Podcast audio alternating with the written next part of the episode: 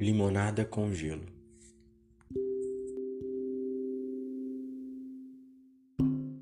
O calor senta nos cômodos da casa e começa a contar histórias.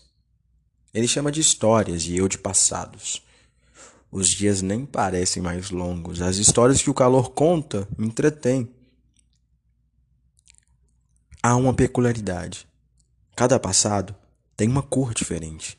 Cada passado passou diferente. As cores são sentimentos. Quando o calor conta passados, eu sento como criança e sinto sofrer e sorrir.